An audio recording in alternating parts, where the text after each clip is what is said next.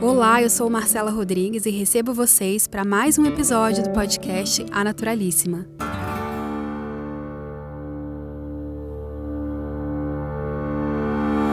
E o episódio de hoje é a reprodução de uma entrevista que eu fiz com a doutora Carol Presoto, a Simra, que além de dermatologista também é professora de Kundalini Yoga.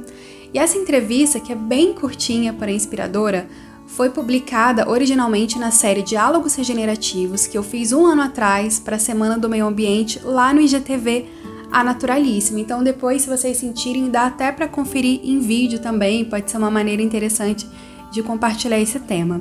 Bom, eu a convidei para falarmos sobre como conectar a medicina ao consumo consciente e, mais do que isso, como a medicina pode ser humanizada, sensível, atenta, acolhedora. A Carol tem um projeto muito bonito que se chama Medicina da Consciência, então é uma conversa curtinha, como eu falei, mas que vai inspirar bastante. Espero que vocês aproveitem. Até mais!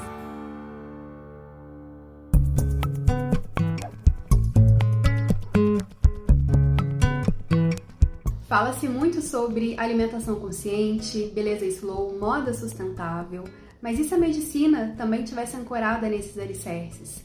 É o que vem acontecendo pelo mundo, já existem vários movimentos que sugerem uma medicina mais desacelerada, sensível, humanizada. A doutora Carolina Presoto, a Simra, porque além de médica, ela também é professora de Kundalini Yoga, é entusiasta de um movimento chamado Medicina da Consciência, que justamente traz esse olhar holístico para a medicina. Então eu fiz o convite para que ela pudesse explicar para a gente, por esse olhar que ela tem, como que a medicina atual pode estar conectada com o consumo consciente. Não há saúde se não há sustentabilidade.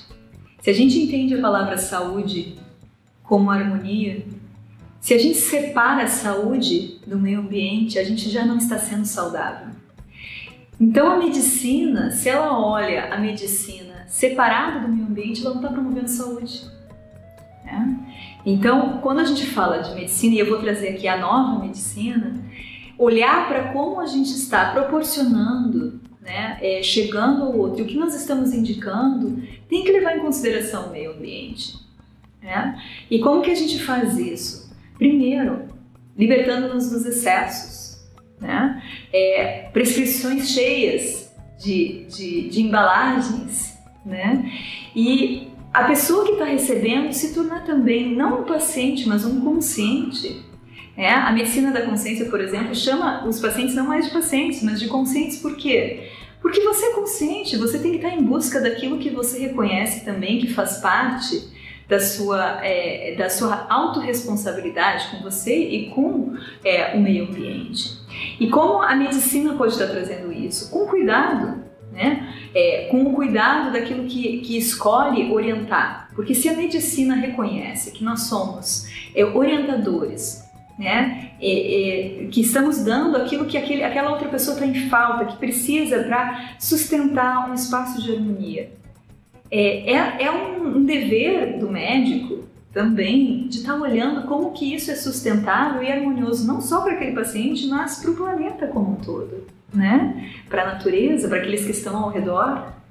E claro que muitas vezes um remédio pode ser necessário em algum caso, por exemplo, mas é, como que a gente equilibra isso? Né? Quais são as outras ações saudáveis que a gente pode estar tá, é, pode tá, tá trazendo? Né? Desde como, como o ambiente em que você está é sustentado, é, a, a prática da medicina é realizada, é, né? É, o uso de menos papel, por exemplo, o, a, a indicação de produtos que venham de empresas em que você conheceu a empresa, né?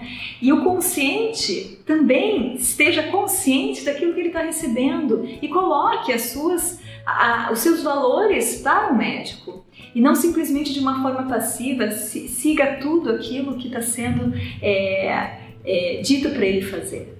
Né? Nós temos que trazer essa abertura nessa relação, porque não é uma relação passiva, é uma relação consciente em que tem uma pessoa que tem informação e que pode estar lhe ajudando e você que tem os seus valores e que também tem informação e consciência. E que é dessa forma é, essa relação pode ser estabelecida e trilhada para aquilo que pode ser harmonioso para todos. Né? Então, quando a gente fala como a medicina pode estar trazendo um cuidado para o consumo consciente, o convite é que sejamos conscientes, né? Então, assim, vai ser colocado, vai ser avaliado a partir daquela situação qual é, quais, o, o que, que precisa ser ser recebido e o que está em excesso ali. Né? Então, o convite também é que para essa medicina, né, como a própria medicina da consciência fala, é, comece a olhar mais para o processo de autocura, né? o processo de trazermos o autorreconhecimento e o trabalho da harmonização interna para que cada vez menos a gente precise de recursos externos ou que são tirados de fontes que estão fora do nosso corpo, que a gente cada vez esteja mais em harmonia, é, sustentados a partir da nossa própria energia interna. Né? Então, que a gente promova mais autocuidado, autoamor, autoconsciência e reconhecimento de quem nós somos e principalmente da, do reconhecimento de que nós temos energia. E quanto mais nós nos trabalharmos dentro e nós permitirmos e trouxermos ferramentas para isso e remédios pra, nesse sentido, nessas gotas de autocura, então a gente vai estar promovendo também um mundo mais sustentável, que não precisa extrair mais da terra, mas é, produzir de forma interna a sua própria cura. O conceito de beleza, como é disseminado hoje, está muito ligado à vaidade, padrões estéticos, muitas vezes irreais, e isso tudo tem um efeito muito negativo não só na nossa saúde física e mental, mas também no meio ambiente. Eu acredito que sim, mas queria saber de você, como dermatologista e praticante da medicina da consciência, é possível a beleza ser sustentável? A beleza deve ser sustentável, senão não há beleza.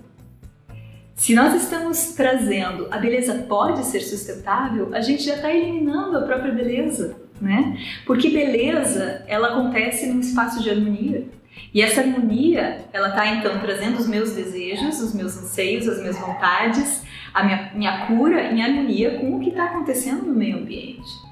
Sim, a beleza pode ser sustentável, mas não só pode, ela deve ser sustentável, porque aquilo que você está usando em você deve partir de um espaço de consciência, de saber o porquê que você está usando, da onde está vindo e qual a interferência e o impacto disso ao redor de você. A beleza, ela pode ser sustentável e deve ser sustentável, mas lembre-se que a beleza só acontece num espaço de consciência.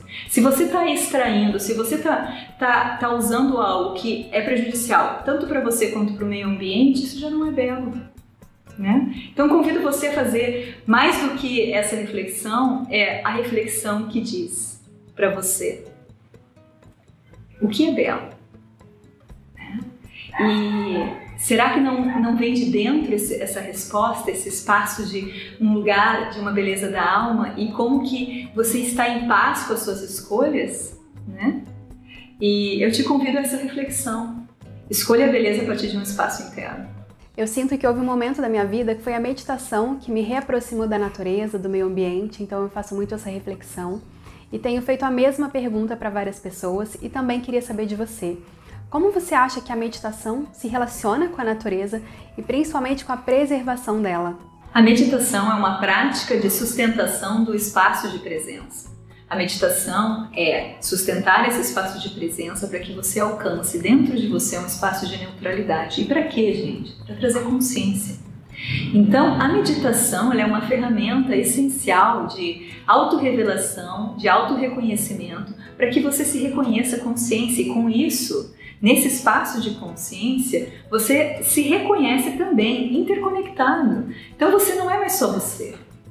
Né? Nesse espaço de consciência expansivo, nós começamos a nos reconhecer interconectados com a natureza, interconectados entre nós. Então, a minha presença ela tem um impacto e esse impacto está gerando ondas e vibrações em todos que estão ao meu redor, inclusive a natureza. Então, quando a gente fala de meditação, nós estamos falando sim de preservação, sustentabilidade e regeneração do meio ambiente e do planeta em que a gente vive.